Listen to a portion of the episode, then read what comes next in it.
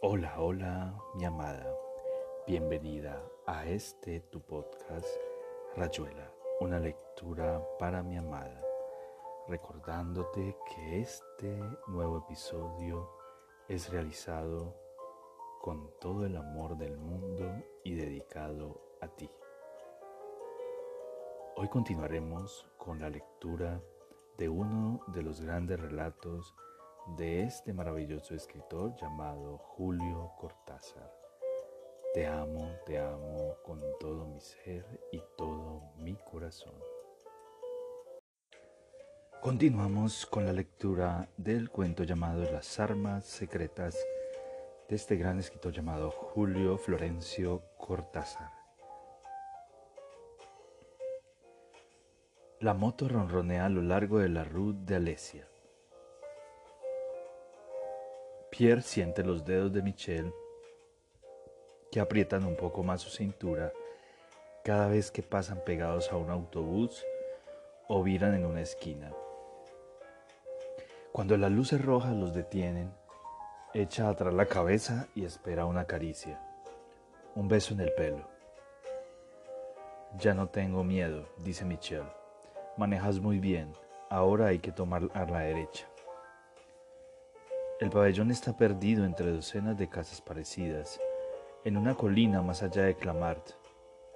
Para Pierre, la palabra pabellón suena como un refugio, la seguridad de que todo será tranquilo y aislado, de que habrá un jardín con sillas de mimbre y quizá por la noche alguna luciérnaga. ¿Hay luciérnagas en tu jardín? No creo, dice Michel. ¿Qué ideas tan absurdas tienes? Es difícil hablar en la moto.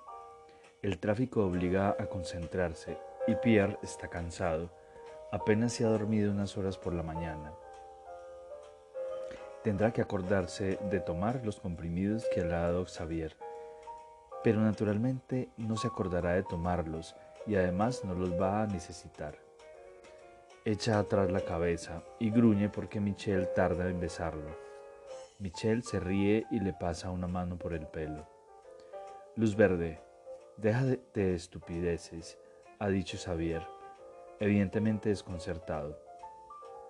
Por supuesto que pasará. Dos comprimidos antes de dormir, un trago de agua. ¿Cómo dormirá Michelle? Michelle, ¿cómo duermes? Muy bien, dice Michelle. A veces tengo pesadillas, como todo el mundo. Claro, como todo el mundo. Solamente que al despertarse sabe que el sueño ha quedado atrás sin mezclarse con los ruidos de la calle, las caras de los amigos, eso que se infiltra en las ocupaciones más inocentes. Pero Xavier ha dicho, con dos comprimidos todo irá bien. Dormirá con la cara hundida en la almohada, las piernas un poco encogidas, respirando levemente, y así va a verla ahora, va a tenerla contra su cuerpo así dormida, oyéndola de respirar, indefensa y desnuda cuando él le sujeta el pelo con una mano y luz amarilla, luz roja, stop.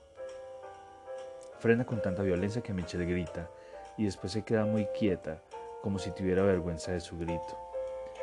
Con un pie en el suelo, Pierre gira la cabeza, sonríe a algo que no es Michelle y se queda como perdido en el aire, siempre sonriendo.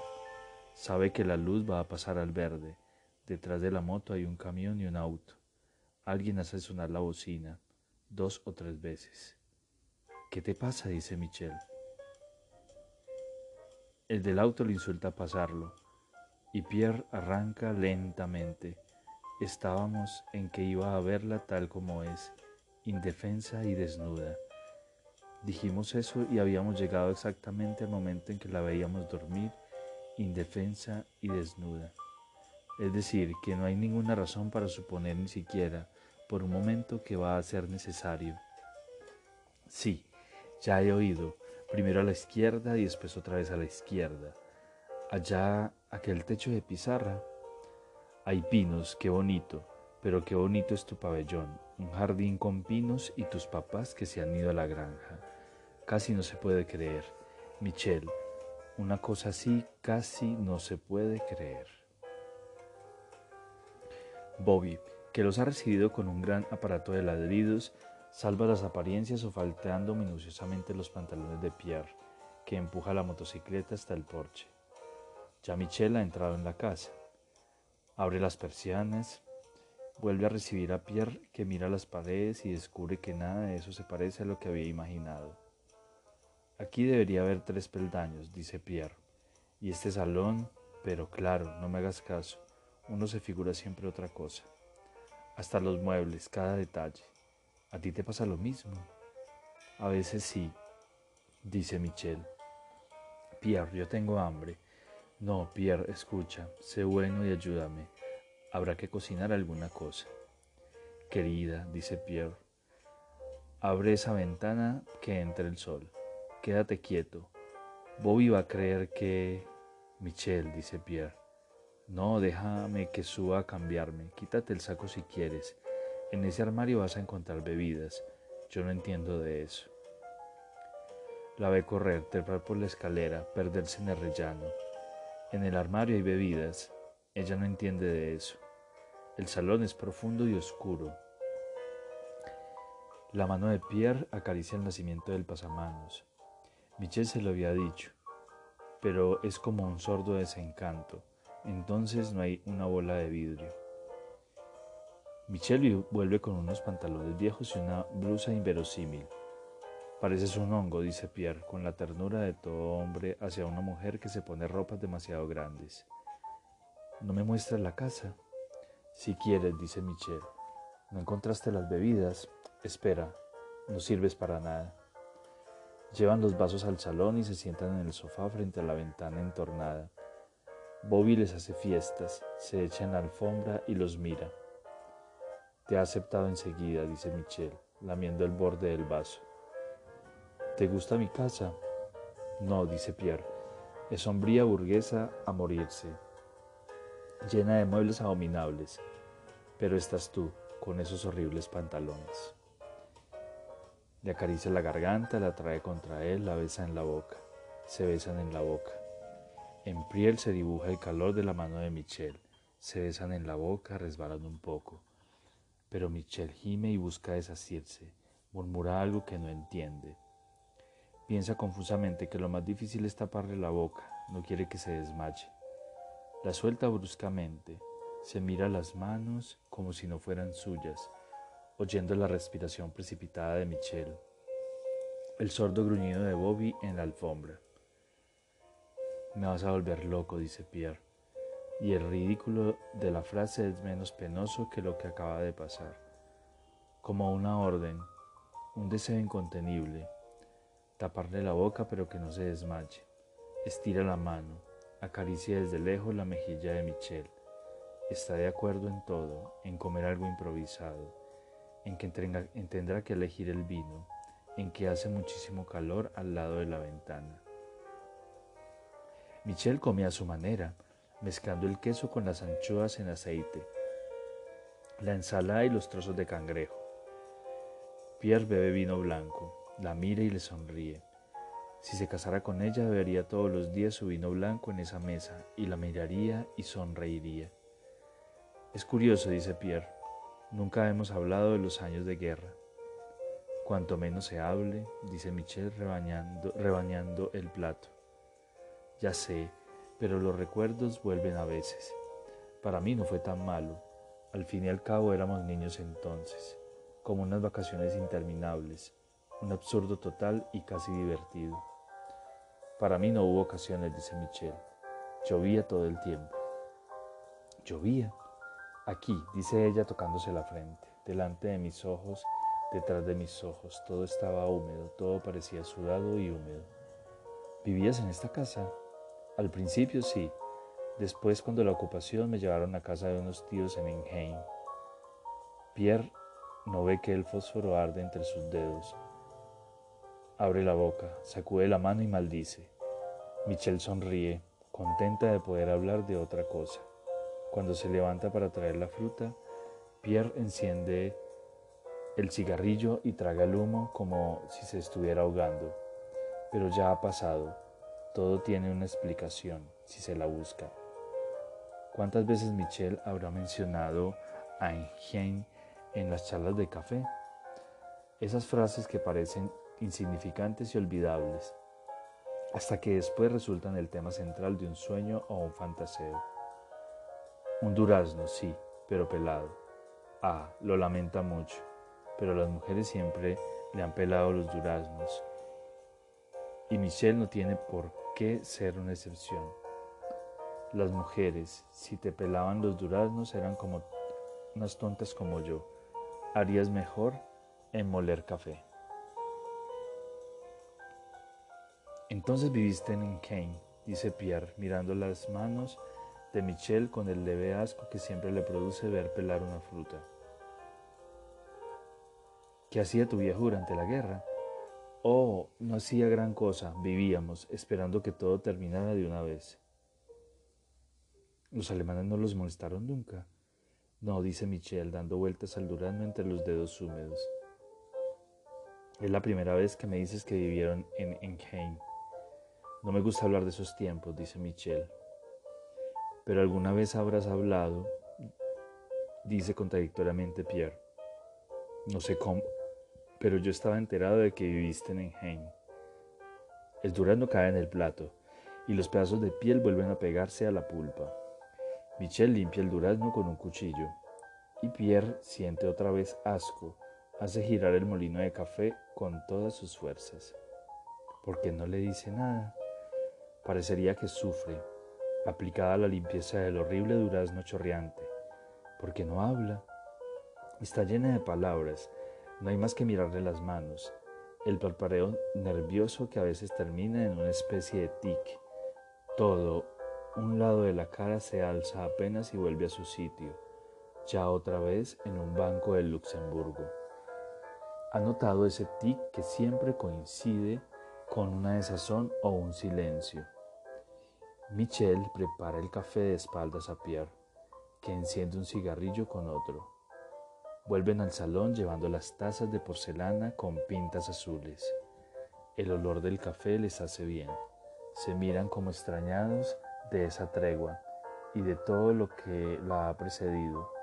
Cambian palabras sueltas, mirándose y sonriendo. Beben el café distraídos, como se ven los filtros que atan para siempre. Michelle ha entornado las persianas y del jardín entra una luz verdosa y caliente que los envuelve como el humo de los cigarrillos. Y el coñac que Pierre saborea perdido en un blando abandono. Bobby duerme sobre la alforma, alfombra, estremeciéndose y suspirando. Sueña todo el tiempo, dice Michelle. A veces llora y se despierta de golpe. Nos mira a todos como si acabara de pasar por un inmenso dolor. Y es casi un cachorro.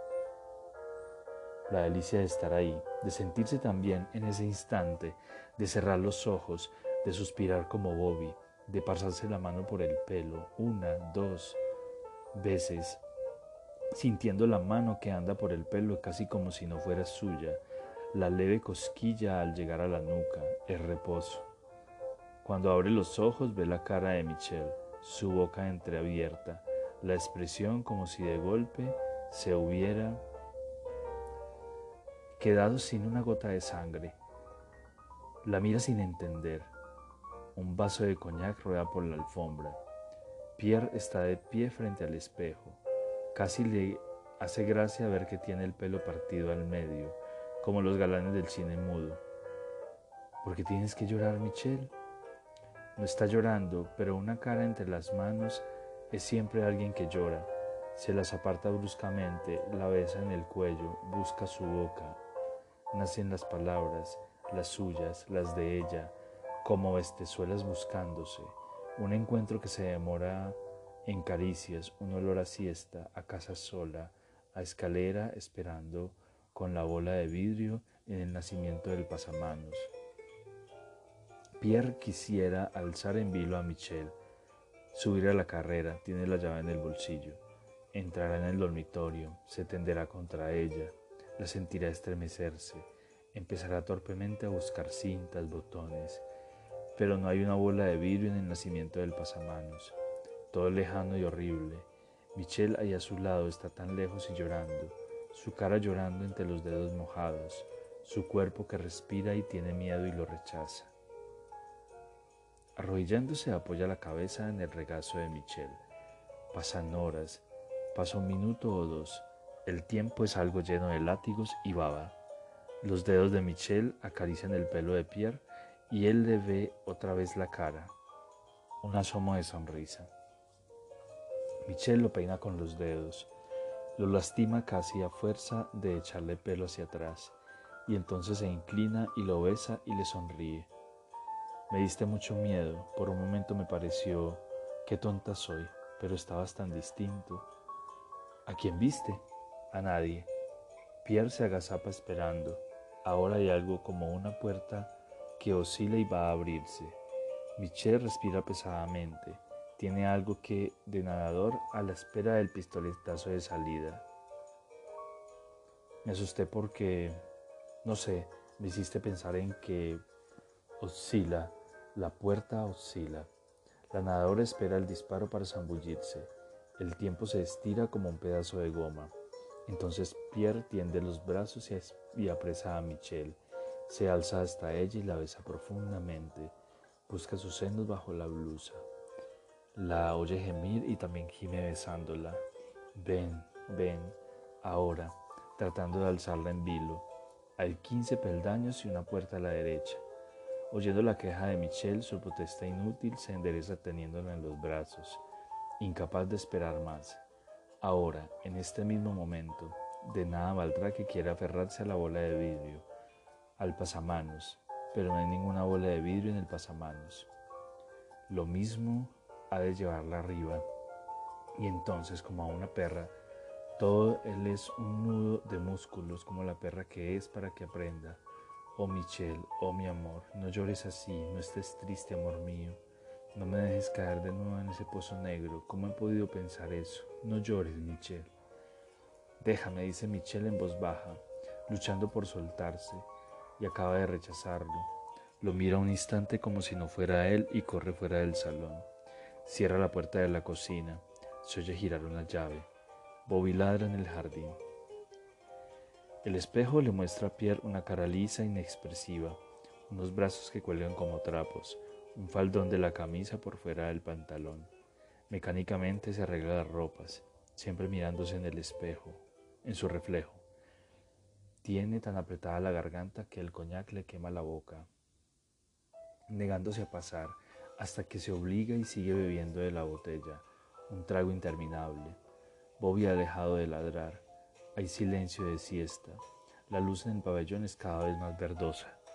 Con un cigarrillo entre los labios resecos, sale al porche. Baja al jardín. Pasa al lado de la moto y va hacia los fondos. Huele a zumbido de abejas, al colchón de agujas de pino, y ahora Bobby se ha puesto a ladrar entre los árboles le ladra a él. De repente se ha puesto a gruñir y a ladrar sin acercarse a él, cada vez más cerca y a él. La pedrada la alcanza en la mitad del lomo. Bobby aúlla y escapa. Desde lejos vuelve a ladrar. Pierre apunta despacio y le acierta en una pata trasera. Bobby se esconde entre los matorrales. Tengo que encontrar un sitio donde pensar, se dice Pierre. Ahora mismo tengo que encontrar un sitio y esconderme a pensar. Su espalda resbala en el tronco de un pino. Se deja caer poco a poco. Pero Michelle lo está mirando desde la ventana de la cocina. Habrá visto cuando apaderaba al perro. Me mira como si no me viera. Me está mirando y no llora, no dice nada. Está tan sola en la ventana. Tengo que acercarme y ser bueno con ella. Yo quiero ser bueno. Quiero tomarle la mano y besarle los dedos cada dedo, su piel tan suave. ¿A qué estamos jugando, Michelle? Espero que no lo haya lastimado. Le tiré una piedra para asustarlo. Parece que me desconoció, igual que tú. No digas tonterías. Y tú no cierres las puertas con llave. Michelle lo deja entrar. Acepta sin resistencia el brazo que rodea su cintura. El salón está más oscuro. Casi no se ve el nacimiento de la escalera.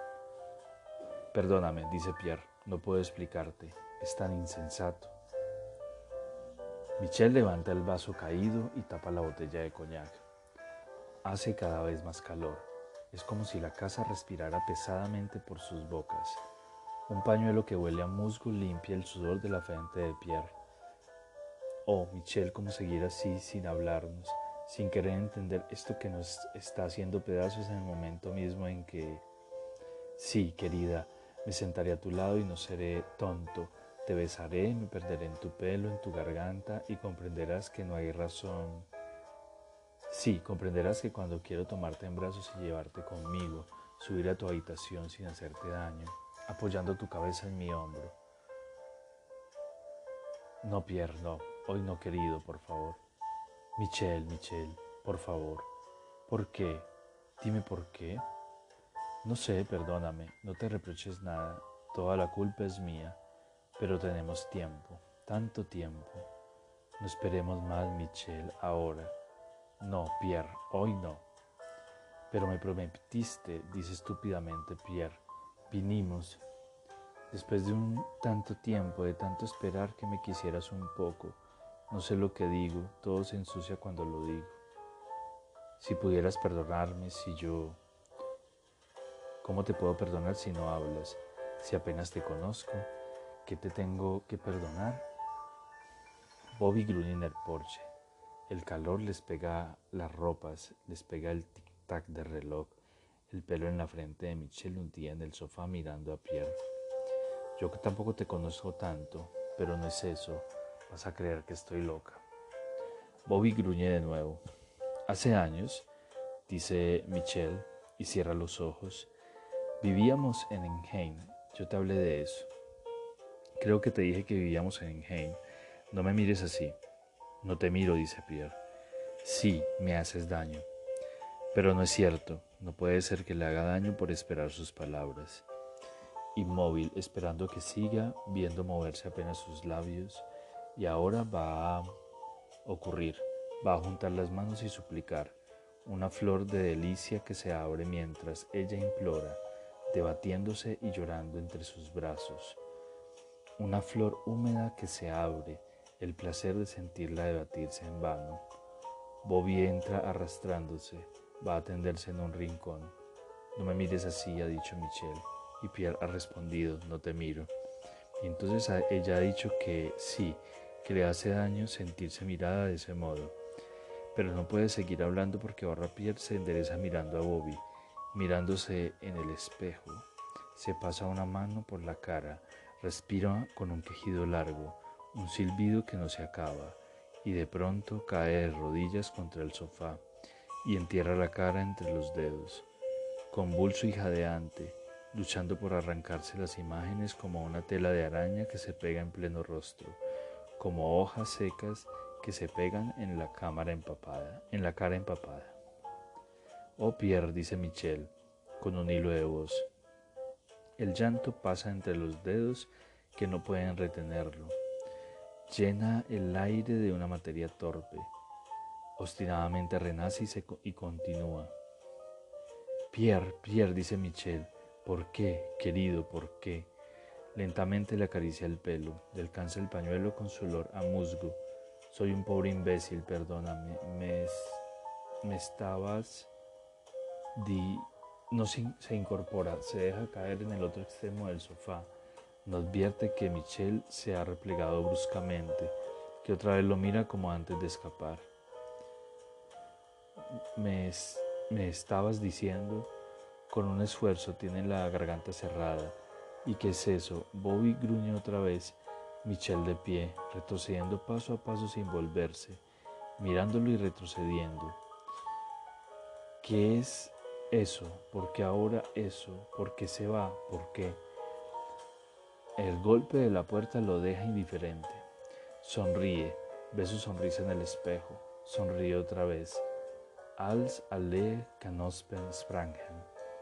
Tararea con los labios apretados. Hay un silencio, el clic del teléfono que alguien descuelga, el zumbido del dial, una letra, otra letra, la primera cifra, la segunda. Pierre se va tambalea. Vagamente se dice que debería ir a explicarse con Michelle, pero ya está fue afuera al lado de la moto. Bobby gruñe en el porche. La casa devuelve con violencia el ruido del arranque. Primera, calle arriba, segunda, bajo el sol. Era la misma voz, Babette, y entonces me di cuenta de que... Tonterías, contesta Babette. Si estuviera allí creo que te daría una paliza. Pierre se ha ido, dice Michel. Casi es lo mejor que podía hacer. Babette, si pudieras venir, ¿para qué? Claro que iré, pero es idiota. Tartamudea, Babette, te juro, no es una alucinación, ya te dije antes. Fue como si otra vez, ven pronto, así por teléfono no puedo explicarte. Y ahora acabo de oír la moto. Se ha ido y me da una pena tan horrible. ¿Cómo puede comprender lo que me pasa? Pobrecito. Pero él también está como loco. Babette. Es tan extraño. Te imaginaba curada de todo aquello, dice Babette, con una voz demasiado desapegada. En fin, Pierre no es tonto y comprenderá. Yo creía que estaba enterado desde hace rato. Iba a decírselo, quería decírselo, y entonces, Babette, te juro que me habló tartamudeando, y antes y antes. Ya me dijiste, pero estás exagerando. Roland también se peina a veces como le da la gana, y no por eso lo confundes. ¿Qué demonios? Y ahora se ha ido, repite monótonamente Michel. Ya volverá, dice Babette. Bueno, prepara algo sabroso para Roland que está cada día más hambriento. Me estás difamando, dice Roland desde la puerta. ¿Qué le pasa a Michelle? Vamos, dice Babette, vamos enseguida. El mundo se maneja con un cilindro de caucho que cabe en la mano, girando apenas a la derecha. Todos los árboles con un solo árbol son un solo árbol tendido a la vera del camino entonces se hace girar una nada a la izquierda. El gigante verde se deshace en cientos de álamos que corren hacia atrás. Las torres de alta tensión avanzan pausadamente, una a una. La marcha es una cadencia feliz en la que ya pueden entrar las palabras, girones de imágenes que no son las de la ruta, el cilindro de caucho gira a la derecha. El sonido sube y sube. Una cuerda de sonido se tiende insoportablemente, pero ya no se piensa más. Todo es máquina, cuerpo pegado a la máquina, viento en la cara como un olvido.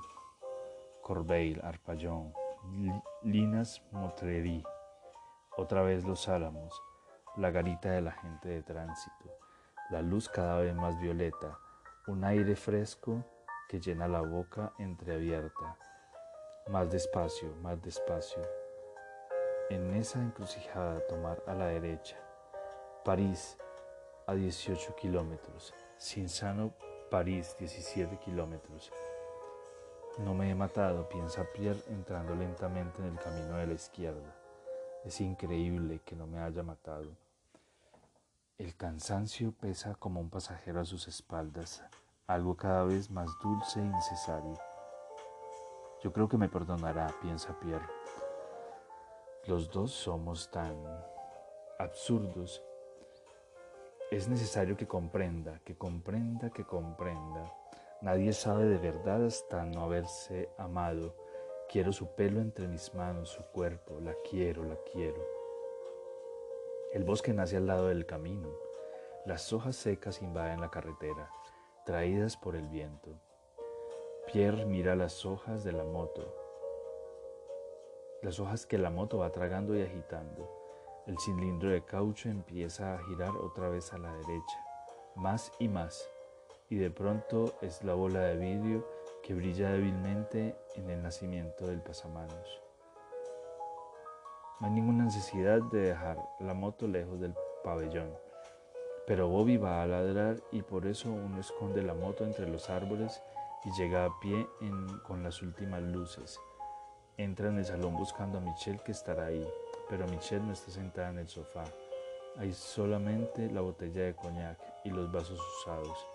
La puerta que lleva a la cocina ha quedado abierta y por ahí entra una luz rojiza. El sol que se pone en el fondo del jardín y solamente y solamente silencio, de modo que lo mejor es ir hacia la escalera orientándose por la bola de vidrio que brilla. O son los ojos de Bobby tendido en el primer peldaño con el pelo erizado, gruñendo apenas. No es difícil pasar por Michelle. No es difícil pasar por encima de Bobby, subir lentamente los peldaños para que no crujan y Michelle no se asuste. La puerta entornada. No puede ser que la puerta esté entornada y que él no tenga la llave en el bolsillo. Pero si la puerta está entornada, ya no hay necesidad de llave. Es un placer pasarse las manos por el pelo mientras se avanza hacia la puerta. Se está apoyando ligeramente el pie derecho, empujando apenas la puerta que se abre sin ruido y Michelle sentada al borde de la cama levanta los ojos y lo mira. Se lleva las manos a la boca. Parecería que va a gritar, pero porque no tiene el pelo suelto, porque no tiene puesto el camisón celeste. Hasta ahora está vestida con unos pantalones y parece mayor. Y entonces Michelle sonríe, suspira, se endereza, teniéndole los brazos. Dice, Pierre, Pierre, en vez de juntar las manos y suplicar y resistirse decir, dice su nombre como la perra de la tora que es, como si la estuviera viendo a pesar del colchón de hojas secas que otra vez le cubren la cara y que se arranca con las dos manos mientras Michelle retrocede. Tropieza con el borde de la cama, Mira desesperadamente hacia atrás. Grita, grita. Todo el placer que sube y lo baña. Grita así, el pelo entre los dedos, así, aunque suplique. Así entonces, así. Por Dios, pero si es un asunto más que olvidado, dice Roland, tomando un viraje a toda máquina. Eso creía yo, casi siete años, y de golpe salta, justamente ahora. En eso te equivocas, dice Roland. Si alguna vez tenía que saltar es ahora. Dentro de lo absurdo resulta bastante lógico. Yo mismo a veces sueño con todo eso, ¿sabes? La forma en que matamos al tipo no es de las que se olvidan. En fin, uno no podía hacer las cosas mejor en esos tiempos, dice Roland acelerando a fondo. Ella no sabe nada, dice Babette, solamente que lo mataron como poco después. Era justo decirle por lo menos eso. Por supuesto, pero a él no le pareció nada justo. Me acuerdo su cara cuando lo sacamos del auto en pleno bosque. Se dio cuenta inmediatamente de que estaba liquidado. Era valiente, eso sí. Ser valiente siempre es más fácil que ser hombre, dice Babette. Abusar de una criatura que, cuando pienso en lo que tuve que luchar para que Michelle no se matara, esas primeras noches, no me extraña que ahora, vuelva a sentirse la de antes, es casi natural. El auto entra a toda velocidad en la calle que lleva al pabellón. Sí, era un cochino, dice Roland, el ario puro, como lo entendían ellos en ese tiempo. Pidió un cigarrillo, naturalmente, la ceremonia completa. También quiso saber por qué íbamos a liquidarlo y se lo explicamos. Vaya si se lo explicamos. Cuando sueño con él es sobre todo en ese momento, su aire de sorpresa desdeñosa, su manera casi elegante de tartamudear. Me acuerdo de cómo cayó, con la cara hecha pedazos entre las hojas secas. No sigas, por favor, dice Babette. Se lo merecía, aparte de que no teníamos otras armas, un cartucho de casa bien usado. ¿Es a la izquierda, allá en el fondo? Sí, a la izquierda. Esperemos que haya coñac dice Roland empezando a frenar. Y aquí termina Rayuela, una lectura para mi amada. Espero te haya gustado este relato. Te amo, te amo con todo mi ser y todo mi corazón.